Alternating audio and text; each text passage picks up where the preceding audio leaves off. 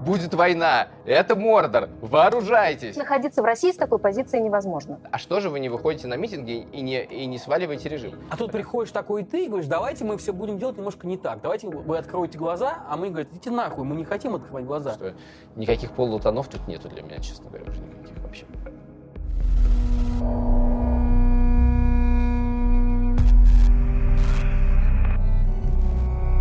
Проект «Продолжение следуют люди». Сегодня мы разговариваем с журналистом Ильей Красильщиком. Э, Журналистом, чей инстаграм, конечно, совершенно супер.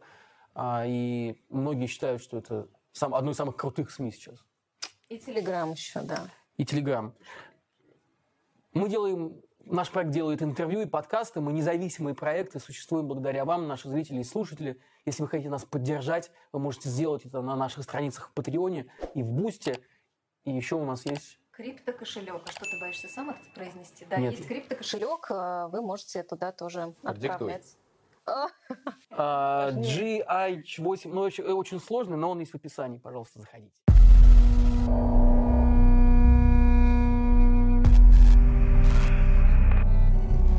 Стыдно ли быть русским сейчас? Я, что значит, э, давай про терминологию, что значит русским? Россиянином? Да. А то это все путают и начинаются всякие... Что там имеющим отношение к России? Я думаю, что это зависит от каждого человека. У кого-то, кого-то кто-то испытывает за это стыд. Э, Более того, мне кажется, испыт- стыд можно испытывать за разное. Да? э, Я думаю, что быть человеком с российским паспортом сейчас, особенно если ты, например, выезжаешь, то это в любом случае некоторое как бы давление на тебя, и ты волей-неволей задаешь себе кучу вопросов. Дальше вопрос, как ты на эти вопросы реагируешь. Я могу говорить за себя, я испытываю жгучий стыд. Вот, все, что я делаю, конечно же, э, конечно же, во многом завязано на то, чтобы как бы этот стыд преодолеть. Вот, потому что он местами какой-то в виде какое-то осуждение самого себя за то, что, ну, как-то я где-то говоришь, что как бы меня наебали, а я счастливо наебался. Ну, так и есть ощущение, что вот я жил, вернулся в Россию, жил в России, думал, ну, это все пройдет же в какой-то момент, можно просто жить нормально. Моя страна, мой город, в общем-то, в этом логике, в этом, у меня была вполне себе логика, но эта логика абсолютно дискредитировалась 24 февраля. Для кого-то этот момент наступил сильно раньше.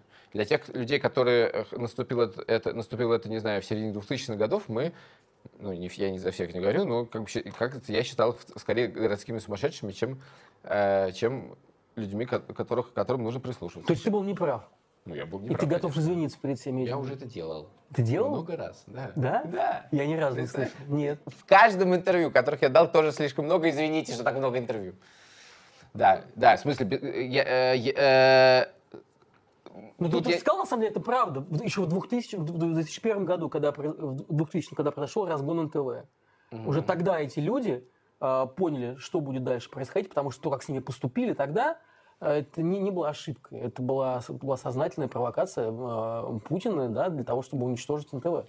Просто э, тут еще, э, ну, как в в 2000 году мне было 13 лет, да, тут сложно извиняться все-таки, вот, но, э, во-первых, куча всего было, и каждый раз, каждый раз я думал, не, ну это все-таки, ну тут есть, конечно же, вот тут все-таки какая, ну тут червото- с какого- червоточинка есть. Начиная с какого года ты можешь э, извиняться? С какого года я могу изменяться? И, извиняться. Я понимаю, извиняться, да. это, Или э, за какой год. Ну, я думаю, что, наверное, где-то начиная с грузинской войны я могу начинать.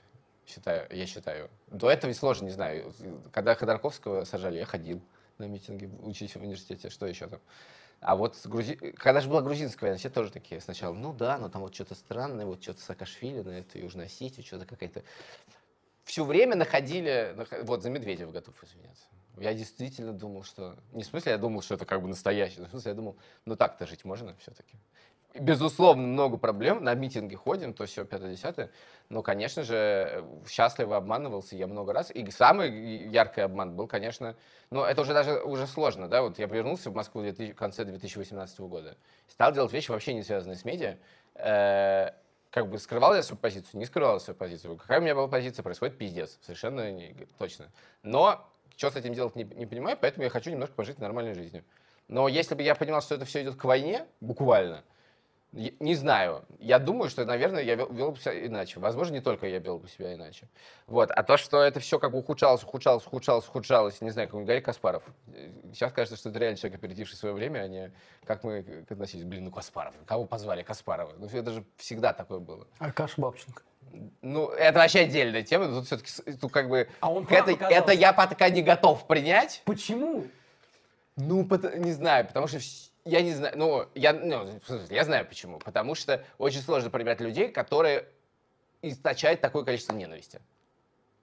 А он постоянно источает ненависть. Хотя, когда он говорил, будет война, это Мордор, вооружайтесь, как все это, как бы, ну, крокодилом. Блин, ну прав оказался. Это ужасно, ужасно. Мы оказа- живем в мире, где Аркадий Бабченко оказался прав. Это очень тяжело принять, честно говоря. А за что извиняться, я не очень понимаю. Если ты верил в одну историю, ты честно верил, а как бы ты жил вот так, ты надеялся на Медведева, но это же нормально, вот Зачем? этот путь там, вот путь Ну, трансформации. это называется полезные идиоты. Да. Мне кажется, это называется полезные идиоты. Ну, В смысле, путь нормальный. Не в том смысле, что я считаю, что я совершил какую-то подлость или что-то. Я так не считаю. Но считаю ли я, что э, мы, ну, как бы это в некотором роде большая ошибка. Смысл этой ошибки и мо- мой вклад в эту ошибку я не могу оценить. Мгм. Но я понимаю, что если мы все это время шли к вот тому, к чему мы пришли, к такой адовой войне, которая случилась, и как бы и я исходил из того, что такого быть не может все-таки, Мгм.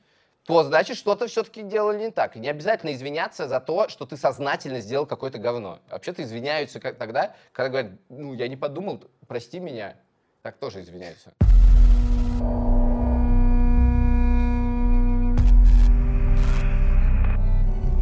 Самый большой компромисс, на который тебе приходилось идти в последние годы. С собой в первую очередь. Ну, такой, ты имеешь в виду компромисс, который ты, ты прямо Ну, думаешь ты, ты прям об этом? закрываешь глаза. Вот ты понимаешь, что происходит какой-то ужас, и ну, думаешь, ну нет, как-нибудь там Понимаешь, рассосется. с этим компромиссом самый главный момент заключается в том, что э, ты вообще-то, когда ты его заключаешь, ты же вообще-то не думаешь о том, что ты заключаешь компромисс. Да, аргументация То жесткая. есть в тот момент, когда думаешь, вот я, не знаю, я вот хочу тут высказаться, а не буду, потому что опасно. Такой, таких, и вот ты вот проходишь этот путь и не делаешь. Единственный момент, когда у меня вот было такое, что когда был э, митинг, э, когда посадили Навального, э, не вот 23 числа, а вот там был еще какой-то митинг, я не помню какой. Как- я не помню, какой это был митинг, реально, что это был за митинг, весной уже, по-моему. И я не пошел, но не пошел я потому, что как бы, у моего сына, значит, открылся диабет, и в первые несколько недель, ну, вообще непонятно как, и если там попасть в этот момент сезона, реально стрёмно. Я помню, что, ну, за это, стыдно мне за это, мне за это мне не стыдно. А стыдно мне, наверное, скорее за вещи, когда я просто думаю, «Уф, не буду про это думать. Не в смысле я решал про это не думать, а когда ты вытесняешь какие-то штуки. Э, не знаю, там, э, вот мне, например, Ну, я даже не могу сказать стыдно. Я, я могу сказать, что это вещи, к- в ко- про которые я как-то внутренне задаю себе сейчас вопросы и думаю, а правильно ли я делал, что делаю вот так вот. Не знаю. Вот сейчас все друг другу задают вопрос, друг другу, ну не друг другу, конечно, людям, которые работали в Яндексе, задают вопрос про Яндекс Новости, например. Вот. Ну, как-то очевидно, что я никогда не считал, что Яндекс Новости это норм. Как бы говорил ли я про то, что я считаю, что Яндекс Новости это не норм внутри? Говорил. Много ли я про это говорил? Нет. Когда мне приходили люди и говорили, вот ты вот тут делаешь что-то, а вот тут Яндекс Новости, я думал, блин, ребят, я еду доставляю, чего вы меня трогаете? Это Слушайте, огромная компания. Но все равно Яндекс это средоточие было э, самых прогрессивно мыслящих людей, самых лучших специалистов, Да. умов.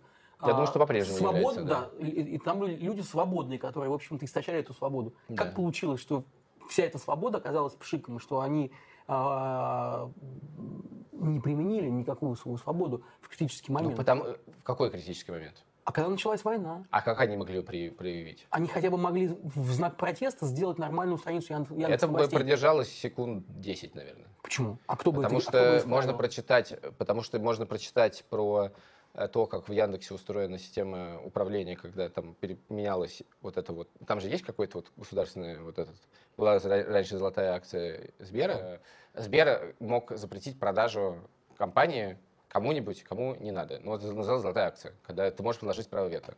Это поменялось, и там возникла новая штука, в которой прямо прописано, это публичные документы, что если компания совершает какой-то недружный шаг, я не помню, как это точно называется, то, в- то значит, кто-то там, я не помню, опять же, как называется, можно все посмотреть, вправе ввести внешнее управление. Поэтому я не ув- уверен, что ситуация 2022 года, в которой все оказались, это не та ситуация, в которой э, можно было реально что-то сделать. Это примерно то же самое, как когда люди, живущие, не знаю, в Европе, или где-нибудь, не в России, говорят, а что же вы не выходите на митинги и не, и не сваливаете режим? Потому что мы, люди, которые живут, живут в России или недавно жили в России, прекрасно понимают, что сейчас собрать миллионный митинг в городе Москва, чтобы свалить режим, невозможно. Потому-то, потому-то, потому-то и потому-то.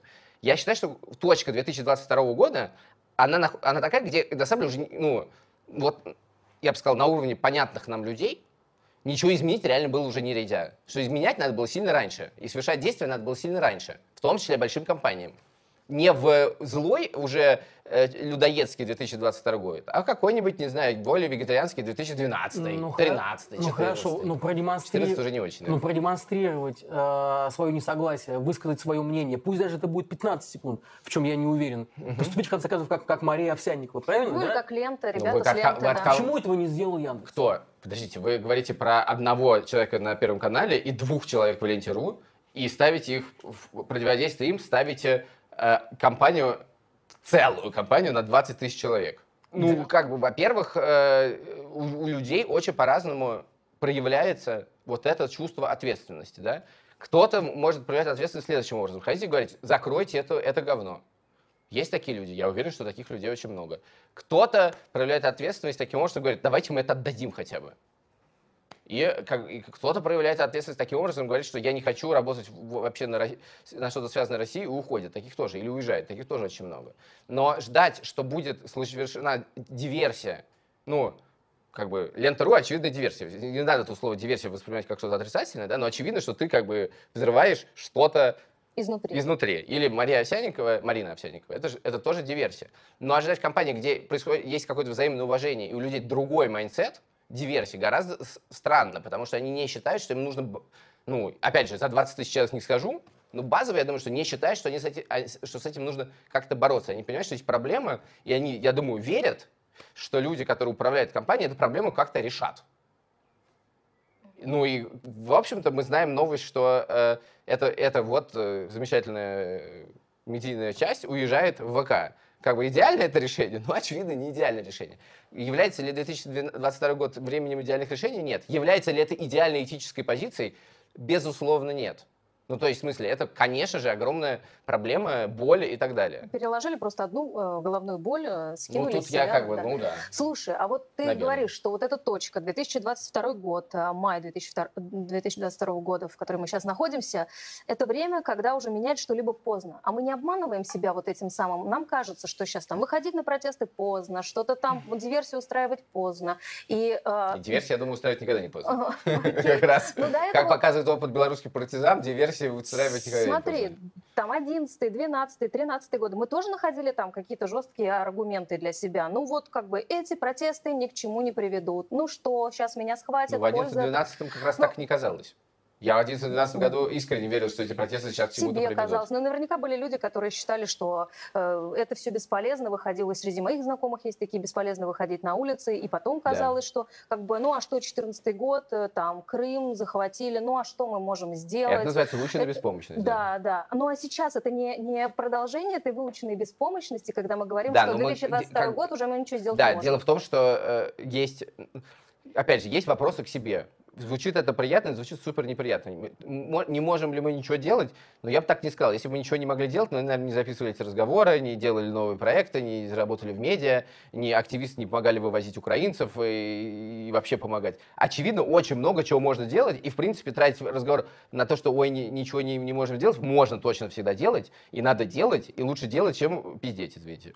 Э, это, это точно. Вопрос, можем ли мы сейчас взять и сменить э, как бы тиранию, ну не знаю, как ее там называть, э, с помощью народного схода, но вообще-то опыт исторически показывает, что нет, что какие режимы не меняются на, э, с помощью выборов, ну, там вот в Латинской Америке, кажется, бывали случаи, но это я не, не могу оценивать, с помощью демонстрации, они так не меняются. Они сначала разлагаются, а потом улица их, да, значит, до довыпиживает. Но в смысле, я не думаю, да, что сейчас, вот когда мы, что действительно есть какая-то внутренняя сила людей на то, чтобы взять, выйти и скинуть Владимира Владимировича э, куда-то. Ну, мне кажется, этого сейчас нету. Возможно, когда нефти не будет, газа не будет, того, возможно, какой-то другой реальности, когда это начнет разваливаться, эта сила будет. Сейчас, ну, я, мне кажется, что довольно безответственно заявлять, что мы можем это сделать. Я не верю в это, что мы можем. Мы можем очень много чего делать. Что? Мы можем рассказывать, мы можем фиксировать преступления войны, мы можем помогать людям мы можем помогать людям, мы можем помогать друг другу, мы можем реально начать, перестать немножечко ругаться друг с другом и обсуждать, кто чего плохого в каком году сделал, э, не отменяя того, что много кто, в том числе я, много чего сделал, за что как бы, может быть, неловко, стыдно, неприятная слабость какая-то или что-то так далее, а как бы понять, что наши внутренние проблемы ничто по сравнению с тем пиздецом, который, который сейчас происходит. И это очень важная вещь. Я, например, смотрю, например, возможно, я смотрю на это немножко со стороны, и мне кажется, это все через голубые, э, в розовых очках, что э, мне удивительно вот смотреть на белорусов, например, которые пиздец, вот, ну, уже вот этот пиздец переживают, э, ну, они вообще давно переживают, уже привыкли, но вот, вот эти два года последние, это как бы нечто особенное. И я вижу, опять же, я, может, ошибаюсь, но мне кажется, что там как бы уровень какого-то объединения, э, уровень какого-то понимания, против чего они, и что они вместе против этого, абсолютно несравнимый с тем, что пока что, понятно, что у нас как бы вот ядерный, ну, не надо так называть, как бы, наверное, чтобы не накликать. У нас да вот ладно, эта вот катастрофа случилась, э, сколько там, два с половиной месяца назад всего лишь, вообще очень недавно. Вот. Э, и понятно, что сложно к этому моменту, мы по-прежнему в шоке в полном. Но у нас вообще, в принципе, я боюсь, мне кажется, что вот этого потенциала к объединению меньше, потому что нам очень сложно договориться, кажется, о каких-то базовых, базовых идеях, за что мы, ну, даже против чего мы и за что мы, да, даже вот тут могут возникать нюансы. И мы все время как бы а вот тут вот люди достаточно правильно поступили или недостаточно правильно поступили, а вот тут вот, вот как вот эти люди, а вот почему они это, а почему то. И э, кажется, что для того, чтобы... Ну, как бы мы же сейчас говорим не только про то, что вот сейчас даже, сейчас должна остановиться война. Можем ли мы сами э, что-то для этого сделать? Я думаю, что мы можем это фиксировать и помогать людям. То есть у нас может быть гуманитарная функция. Я надеюсь, в принципе, остановкой войны занимается украинская армия и помогающие им э, европейские страны и Америка. Вот они занимаются реально войной. Мы можем только гуманитарную функцию выполнять. Я думаю, что для того, чтобы начать что-то делать, нужно снизить уровень критики я сейчас, я уже не работаю в Яндексе, я не хочу как бы вот защищаться, что я вот что-то. Нет, все, это просто нужно снизить уровень критики друг другу. Если ты против войны, окей, мы найдем общий язык. И, честно говоря, похер кто ты. Потом разберемся, да. Мы не подменяем собой суд. Мы не, мы не суд. Нам, возможно, когда-нибудь у нас будет нормальный суд. Мы не подменяем собой как бы очень много институций, которые мы не можем подменить. Наши, как я считаю, что как бы ключевые слова это взаимопомощь, Э, сопротивление и солидарность. Вот, вот есть как бы вещи, которыми нужно заниматься. Это автоматически значит, что критика друг друга уходит немножко в другую сторону.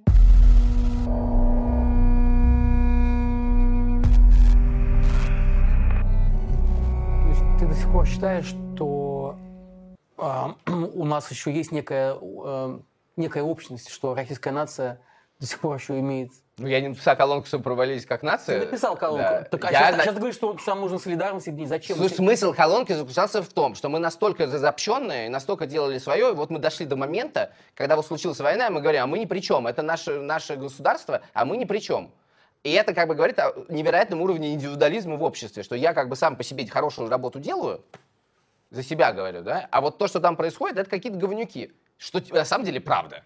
Это примерно так же, как ты с Лавкой, когда тебе так я говорю, разумеется, это точно так же, как я. Я же не вычеркиваюсь, я же говорю, вы провалились. Я говорю, это как бы безусловно, я прежде всего говорю про себя.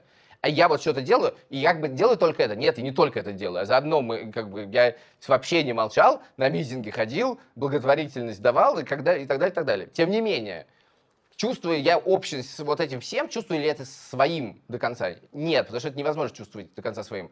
Наша ли это вина? Нет, это не наша вина, это какие-то говнюки много лет, как бы э, искажали реальность вокруг нас, и невозможно в искаженной реальности быть абсолютно здоровым человеком, ну потому что это влияет на тебя.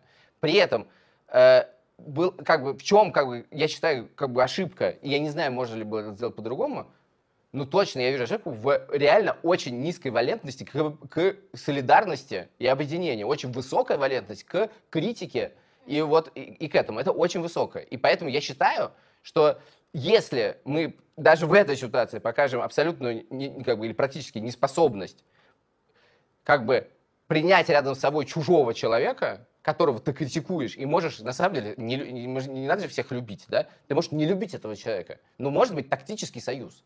И это некоторый как бы, уровень, не знаю, развития некоторой цивилизации. Если люди умеют объединяться с не совсем себе подобными, то это значит, что они как общность могут больше. Это как бы более развитое, как мне кажется, я вообще как бы не социолог, не психолог, может быть, полный херь говорю, но я так думаю.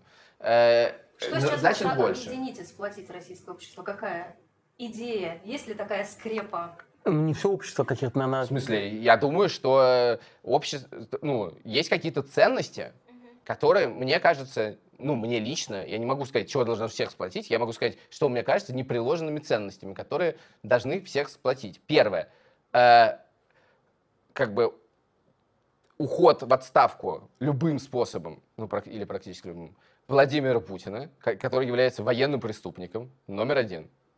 Номер два, э, как бы суд над виновными и трибунал над теми, кто развязал войну, и, и подробное международное расследование произошедшего.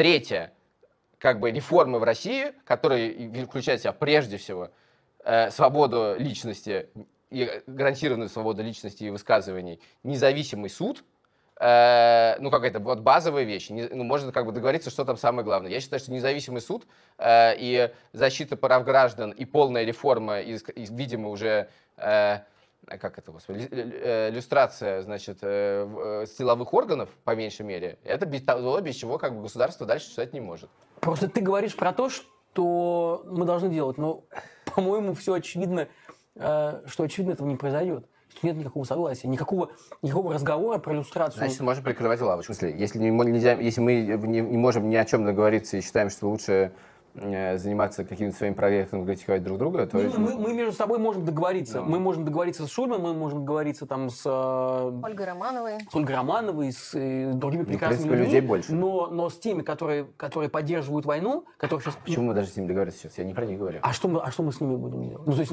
а что тогда нам... Делать что-то с людьми, которые поддерживают войну, это реально проблем nice to have. Давайте сначала у нас будет возможность сделать что-нибудь, с людьми, которые поддерживают войну. Я сейчас не имею в виду, что когда мы, условно, придем к власти, надо будет их всех посадить. Я не, не, можно так услышать, я не это имею в виду. Я имею в виду, что проблема мнения людей, которые поддерживают войну, она, честно говоря, для меня абсолютно второстепенная. Гораздо большая проблема – это люди, которые не поддерживают войну, но ничего с этим не делают. А мы находимся за пределами ситуации, где все это происходит. Да. И мы пытаемся на эту ситуацию, повлиять. А те люди, которые находятся внутри нее, они говорят, иди нахуй, нам не нужно, чтобы вы нас трогали. Все, мы за войну, мы, нам, ну, нам, нужно разруха и срань Господня. Мне кажется, что ты очень сильно э, опасно упрощаешь ситуацию. Расскажи. Ты, у тебя как бы э, у тебя ситуация такая. Ты говоришь, что все люди, которые против войны в количестве столько-то тысяч человек, они все в основном журналисты, активисты, дизайнеры, вероятно, и люди, у которых есть деньги, чтобы ехать, э, они как бы уехали, и они против войны. А там осталось такое, как говорит Аркадий Бабченко, мордор. Вот это мне, ну, котором живут сплошь орки, и все они с песями головами ходят по улицам Москвы с буквой Z и поддерживают Москву, о, поддерживают э, войну. Но это неправда. Там осталось огромное количество людей, которые, что, что надо сказать, э, интересно, в принципе, живут той же жизнью. Точно так же не любят режим массово, точно так же не доверяют полиции, точно так же не смотрят российский телевизор, те, смотрели российский телевизор, те и смотрят российский телевизор. Точно так же читают те же самые новости, используя VPN, или используя Telegram, или используя приложение. Как бы, каким образом, вот вы думаете, что там страна, там как бы маски спали, люди, и люди все оказались инопланетянами, ничего подобного, там та же самая страна. Да. Да. Но как им помочь? Я же говорю про то, у нас... Давайте делать каждый, только, я и говорю, как помочь, делать то, что ты умеешь делать.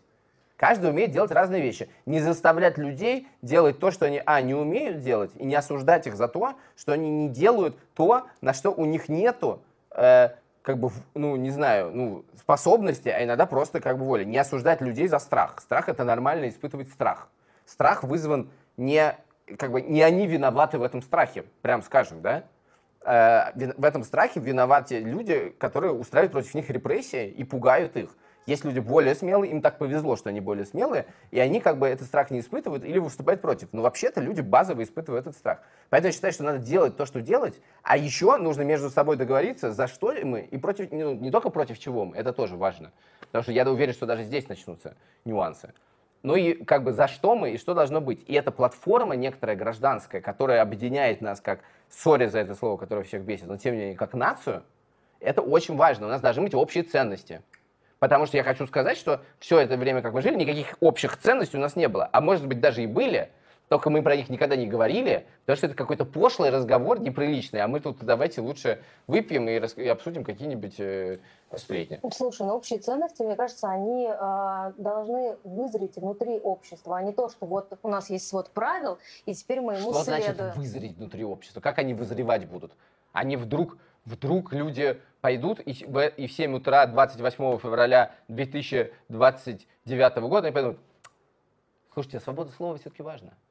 Как они могут вызреть? И должна быть явная позиция какой-то части общества, которая будет эту позицию громко, даже ну, не навязывать, а громко защищать. И говорить, что это то, чего мы защищаем, это нам важно, и вот это наш образ будущего. Где образ будущего? У нас вообще-то нет образа России будущего. Потому что мы все время занимаемся пиздецом настоящего. Мы очень хорошо знаем про пиздец, мы вообще ни хера не знаем про ту страну, которую мы хотим. Мы привыкли думать, что мы на, на эту страну никак не влияем. И это правда так. И это не наша вина вообще-то. Я еще раз хочу сказать, есть козлы, которые нас поставили в эту ситуацию, и половину ставили. Мы хотели жить нормальной жизнью, вообще-то жили... Ну, я все время говорю, мы, извините, пожалуйста, давайте я просто за себя буду говорить. Я хотел жить нормальной жизнью, я, э, как, я считаю, что вообще-то жил достойной жизнью, делал много хорошего. Но, тем не менее, образа будущего никакого нету. Ну, надо же, должна же быть мечта, к которой мы стремимся. А людей это мечта объединяет. Угу. Мечта должна объединять, она должна быть. Как сколько людей к ней присоединится, хуй знает. Хорошо. Но на, не проверив, не узнаешь. Илья, как технически это сделать? Кто должен это сделать? Прописать это, эту, эту мечту транслировать? Ну, для этого как бы есть люди, которые являются прирожденными, например, политиками. Они иногда выходят из, э, как известно, из актеров. Как, они могут выйти откуда угодно. Из актеров, из журналистов, из инженеров. Из тюрем. Из, из тюрем. Было бы очень неплохо, да. Вот, у нас есть прирожденный политик. Опять же, и все, каждый, я помню, ну, как бы, Алексей Анатольевич тоже, конечно, мастер был, э, и есть, извините, мастер приложить всех и каждого. Но и все остальные тоже мастера предложить, и все спорили. Нет, Навальный, я, конечно, его поддерживаю, но не, не под... Нет, я его, конечно, не поддерживаю, но делает дело важное. Так ничего не работает, к сожалению. Так ничего не работает. Не, никто никогда не принесет тебе идеальную ситуацию и скажет, смотри, вот это вот супер персонализированная выдача Яндекс новостей конкретно для тебя, и вот это твой идеальный мир, держи. Он мир всегда не идеален будет. Угу. Вот, поэтому это, мне кажется, супер, супер, супер важно. Кроме человека, находящегося в тюрьме, а есть, есть кто-то, еще? Да. Ну, это сложно сказать. Я как бы объективно нет. А как эти люди появляются, я не знаю. Я, тут я теряюсь, честно говоря, в ответах. Я просто не знаю, как это происходит. А тебе не кажется, что то, что ты делаешь, это на самом деле попытка э, себе самому доказать? Что ты не жираф? Ну, типа того. Что ты как бы не виноват? Что ты не виноват. Что очистить собственную репутацию? Таким образом? Ну, в смысле, это все можно называть так, реально это называется преодолеть стыд. Да. Так и есть. Просто делаешь это для собственной, для спасения я собственной даже, для, для совести. Не, я, я, что ни на что не влияет. В конечном счете. Нет, влияет. Ну, я, я не знаю, влияет это в конечном счете. Я, безусловно, объясняю себе, каким образом это может влиять в конечном счете. Условно, я, важно ли фиксировать, ну, скажем так, важны ли, условно, вот мы читали все наверняка всякие дневники войны, или просто свидетельства, или просто исторические книги, которые ориентируются на это. Да, и для этого же нужна какая-то документация. Вот. Э, важно ли это? Ну, мне кажется, что это важно. Насколько это важно, хрен поймешь. Ну, как бы, можно себе это таким образом объяснять. Как бы то, что я таким образом преодолеваю свой стыд за то, что случилось, и пытаюсь каким-то образом это компенсировать, э, конечно, да, разумеется. Ну, я сейчас это так уверенно говорю, потому что я потратил час с психотерапевтом, чтобы это обсуждать, мы все, все проработали.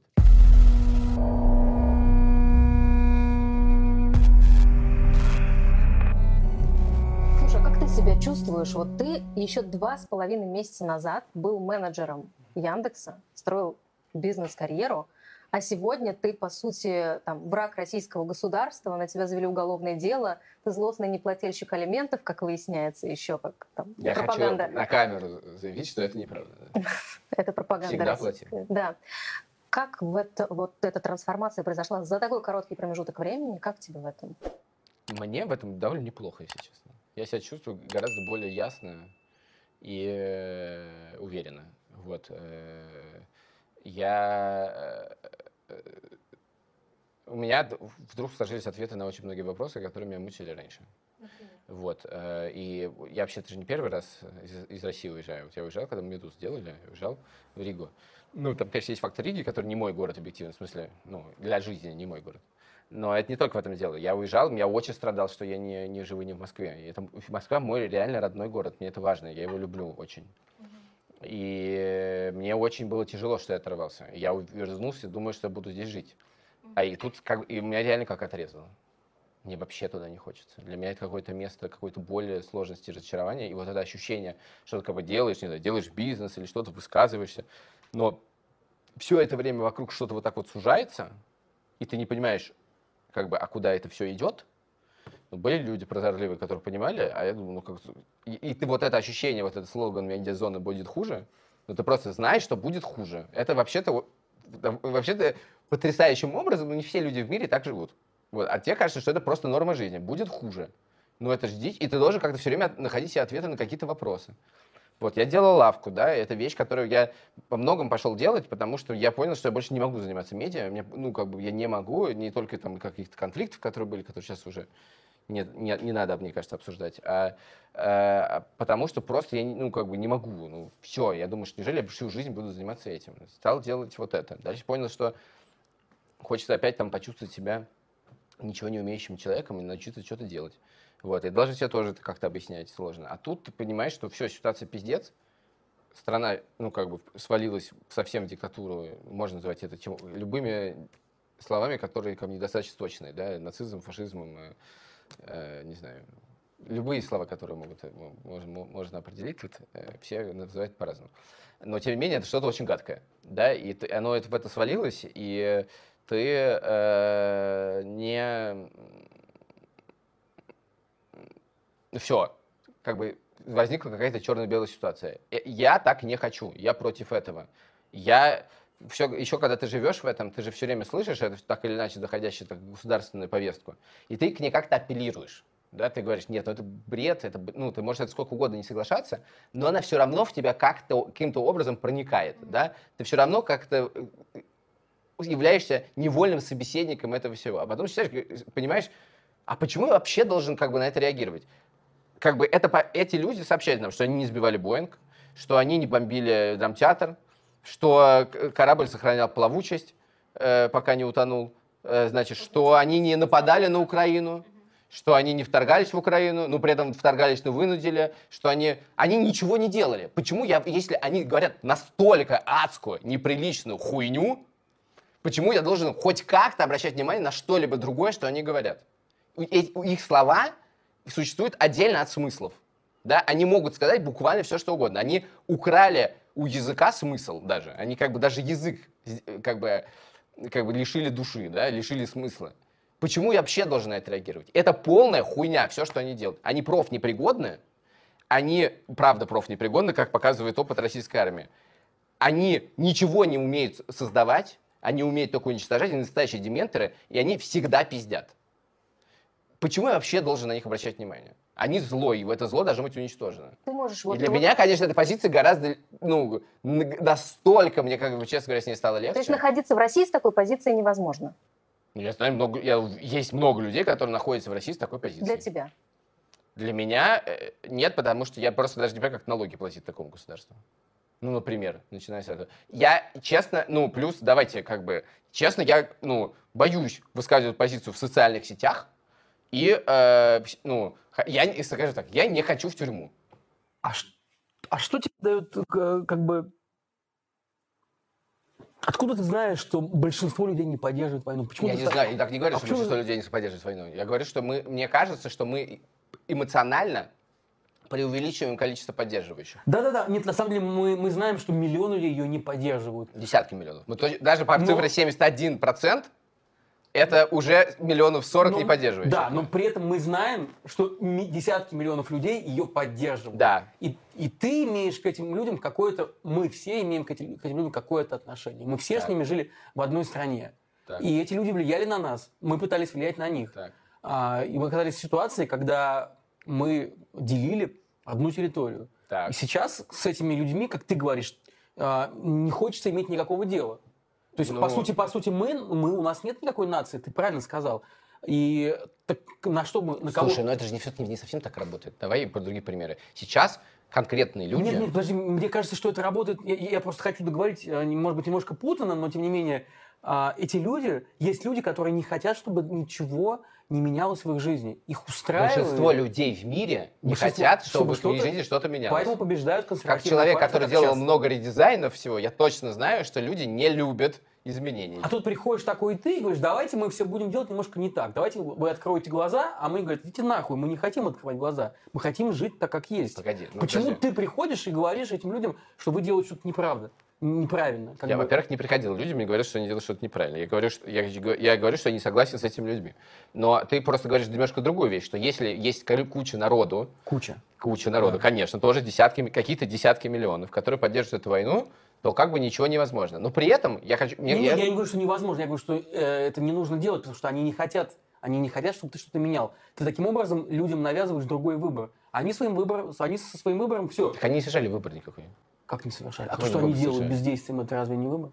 Ну, это бессознательный выбор. Я, я, я, давай делить. Все, что ты делаешь, является выбором, так да. иначе. Но есть вопрос сознательного выбора, есть вопрос бессознательного выбора. Э, вызывают ли у меня симпатии люди, которые смотрят телек и дальше говорят, что мы правильно, сейчас все образуется, а мы правильно, нас вынудили и так далее. Нет, они не вызывают симпатию. Только я не понимаю, какой из этого надо делать вывод. Как бы сверху поставили нас в ситуацию, когда война, да, любой, как бы, как бы случился, как бы, кто-то смоделировал в реальной жизни полный пиздец. Э, и, безусловно, кто-то этот пиздец поддерживает, кто не поддерживает. Если бы, давайте, если убрать за скобки войну, то как бы были бы те же самые люди, но мы не знали, что они поддерживают войну. Э, если такой раскол в странах довольно крепких и где, очевидно, есть как бы существующая нация с каким-то базовым набором ценностей, есть. Есть люди, поддерживающие Трампа, люди, которые штурмовали Капитолий, все это есть, и там жуткий раскол. Раскол в стране — это вообще-то часть ее какого-то развития, кризиса в стране, это, это как бы нормально. Проблема заключается в том, что у нас нет никакой общей платформы. В Америке есть общая платформа. В Великобритании все равно есть какая-то общая платформа. И да, могут люди как бы быть вот так вот, ну хотя бы у одних и у других будут какие-то общие платформы. А у нас как бы проблема заключается в том, что ну, это, и это я правда считаю, что, честно говоря, прежде всего вина, вина все-таки этих, э, как бы, этого замечательного государства, которое последовательно много лет не давало никаким образом прорасти никаким платформам в принципе.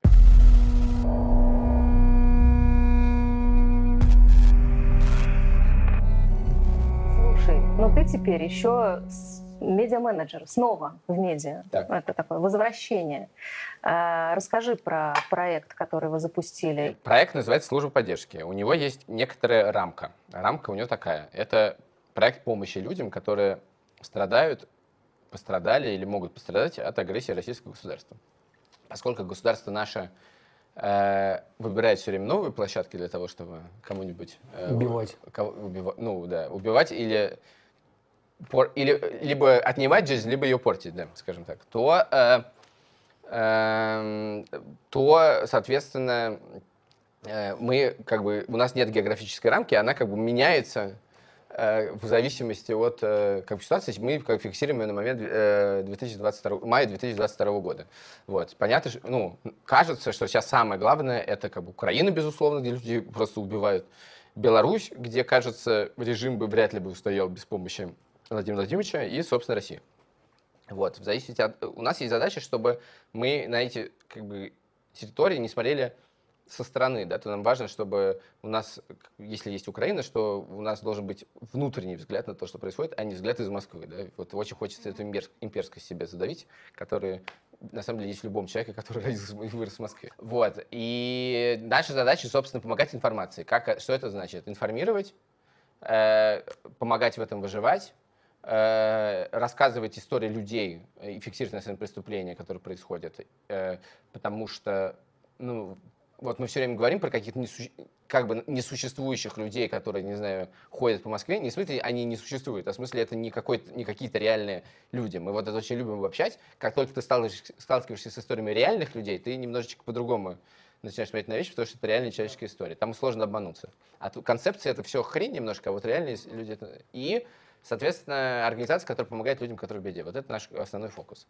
Вот. И задача у медиа, помимо того, чтобы помогать информацией, э, делать службу поддержки саму э, максимально известной вокруг. Да? То есть есть э, какая-то задача максимум, невыполнимая, очевидно, номер 911. Все знают номер 911.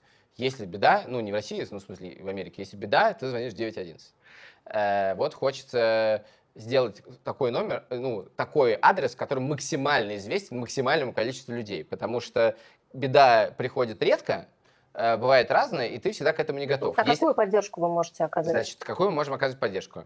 Мы можем оказывать ну, давай просто на примерах, да. Э, сейчас ты меня немножко будешь меня смотреть косо, потому что ты будешь говорить, что это уже много кто делает, но я объясню. Значит, э, тебя задерживают по какому-то поводу, у тебя проблемы с полицией, у тебя пришли с обыском, у тебя увольняют из школы или выгоняют из института за что-то ты хочешь уехать, тебе нужно освоиться на новом месте, тебе нужна просто психологическая поддержка, ты военно обязанный.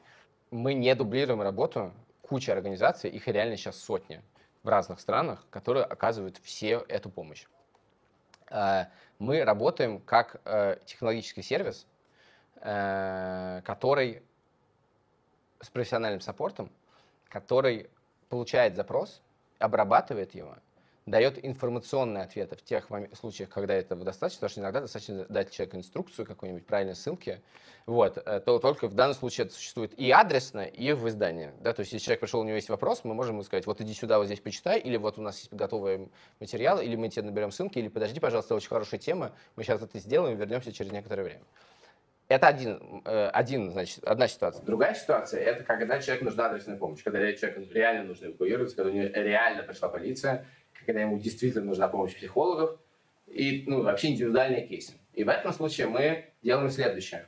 Мы обрабатываем информацию и отправляем человека к надежному партнеру. Это очень важно. У нас не сидят психологи, у нас не сидят юристы. Мы не дублируем работу кучи организаций, которые, э, которые уже существуют.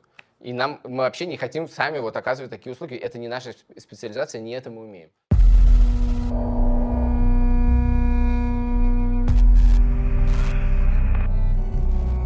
много эфиров провели уже с, в Инстаграме с простыми украинцами, да. которые находятся да. и могут рассказать, что они видят своими глазами. А, может быть, ты перескажешь одну из наиболее запомнившихся тебе историй или что-то, что тебя прям так зацепило? И там, например, есть сюжет, когда у нас, у нас там есть девочка Янина, которая уехала из Мариуполя, а у нее там мама и папа. И вначале она говорила, что я уверен, что и мама, и папа погибли. А мама и папа эта вся история разворачивается неделями, да, и мама и папа, как мы потом узнали, ненавидели друг друга, у них был ужасный развод, развелись они там 15 лет назад или сколько-то, вот, и папа не ходящий, он, он э, прикован к кровати. И она говорит, я уверен, что они оба погибли. Э, дальше развивается неделя неделя, потом появляется мама, начинает говорить мама, она не нашла маму. Мама в ужасе в полном, она в истерике. И там, а у нее как бы мама проявляется там раз в неделю, раз в две недели, иногда раз в три дня. И как бы она нам рассказывает эти новости. Но папа, очевидно, погиб. Вот. И это происходит неделями. А Тут... сколько лет этой девочки? Я думаю, 25. Mm. Вот. И э, дальше она говорит, в каком-то эфире, вы знаете, невероятная история. Наконец-то кто-то добрался до папиной квартиры, его там не было. Его кто-то забрал. И постепенно выясняется, что папа спасли, его снесли из этого этажа. Потом выясняется, что папа, значит, эвакуировали, ну, в ДНР куда-то. Потом выясняет, потом папа кто-то находит, и папа записывает ей сообщение, они это очень часто, что у нас хорошо, нас кормят, вот это максимальный как бы уровень комфорта нас кормит. Вот. Э, и он начинает плакать в этом аудиосообщении, слушаем, потом, а потом выясняется, что его спасла мама. Что она дошла, она его вытащила, потому что они ненавидели друг друга. Она его спасла. А потом на следующий день эта квартира сгорела, из которой его... Ну, вот такое. Или, например, есть вот Витя из Винницы, который все время рассказал, вот мой, мой брат, он служит, мой брат, он служит, мой брат. Потом брат ранило. Он говорит, ну ранило, но ему собрали череп, он выжил, на следующий на эфир он умер. Вот. Ну и как бы, понимаешь, когда это, э, когда там, не, я не могу сказать, что это эфиры, они как, славятся каким-то своим, э, не знаю, э, саспенсом, да, это, это как бы долгие разговоры с людьми, мы сейчас их сократили, потому что это длилось три часа, это уже не очень много людей смотрят, но тем не менее. Но это какие-то истории сквозь войну, вот. И это все настолько близко, и настолько ты начинаешь это воспринимать по-человечески, ну, когда это все проходит это, э, через тебя, ты разговариваешь с этими людьми, хоть какой-то симпатия к российскому государству полностью пропадает. Я просто не могу. Это просто настолько абсолютное зло, которое не должно существовать, что никаких полутонов тут нету для меня, честно говоря, уже никаких вообще. Ты знаешь, когда ты вернешься домой? Но и, где, и где твой дом сейчас? Мой дом сейчас в Тбилиси. Я себя чувствую там совершенно спокойно, мне комфортно. Я, честно говоря, поскольку я привык, привык э, все время куда откуда-нибудь куда-нибудь переезжать, даже не странно, просто квартира, то э, у меня и проблема заключается в том, что я очень люблю их обживать. Я все время их обживаю, дальше у тебя какой-то, как бы мы э, с моей женой Катей развелись, сколько там, для, для бывшей женой Катей, развелись э, прямо перед пандемией, короче, случилось. И я уехал, ну, как бы какие-то вещи взял, но, в принципе, пустой дом. И дальше я переезжал из квартиры в квартиру через год. И там была такая уйма вещей. Я теперь обживаюсь, как будто бы это мой дом. Но он через год всегда меняется. Я уже не знаю, в скольких квартирах я жил. Э, в городах я жил не очень в большом количестве. Мой сын Лева, я его недавно вез из э, Тбилиси в Тель-Авив. Потому что, э, значит, они были у меня три недели, я их вез в Тель-Авив. И мы обсуждаем, где они будут жить. И он говорит, слушай, я, говорит, пап, я не могу. Ему 11 лет. Я не могу. Я не знаю, где я живу. Я жил в Москве, потом я жил в Израиле, потом опять жил в Москве, потом я жил в Риге, потом я опять жил в Москве, сейчас я в Тель-Авиве, потом буду еще где-то жить. Я так, это невозможно. Я не могу так. Я говорю, да, Лев, в интересное время ты живешь. Он говорит, ты в интересной семье. Вот. Э, поэтому сложно. Где бы ты хотел, чтобы твои дети жили в итоге? Я хочу, чтобы дети жили в том месте, где, я, э, э, что, где они свободны, э, и где у них друзья, и желательно, где у них родители. А ты понимаешь, что даже твои дети будут, и наши дети будут, и твой сын, и моя дочь платить за эту войну, и будут, будут виноваты перед украинцами еще очень конечно, долго. Конечно. Ну, в смысле... Они, которые ничего на самом деле, на самом деле не сделали для... Ну, в смысле, мы сейчас в Берлине сидим. Да. В смысле, Германия, которая это пережила, и на самом деле, кажется, пережила гораздо сложнее, чем мы привыкли да. думать, что это занимало десятилетия, и потом были, значит, конфликты отцов и детей до 60-е годы, и потом все. И, в общем, теперь это страна мира, и которая, кто спасает, ну, короче, все это уже много рассказано, но как бы Германия, которая просто как бы оплот демократии и защиты свободы людей, ну и все равно э, найдется много людей, которые пошутят про немцев и про Вторую мировую войну, да? Вот, все. Это с нами навсегда, конечно. И последний вопрос, который станет первым. Какую зарплату тебе платили в Яндексе? Хорошую.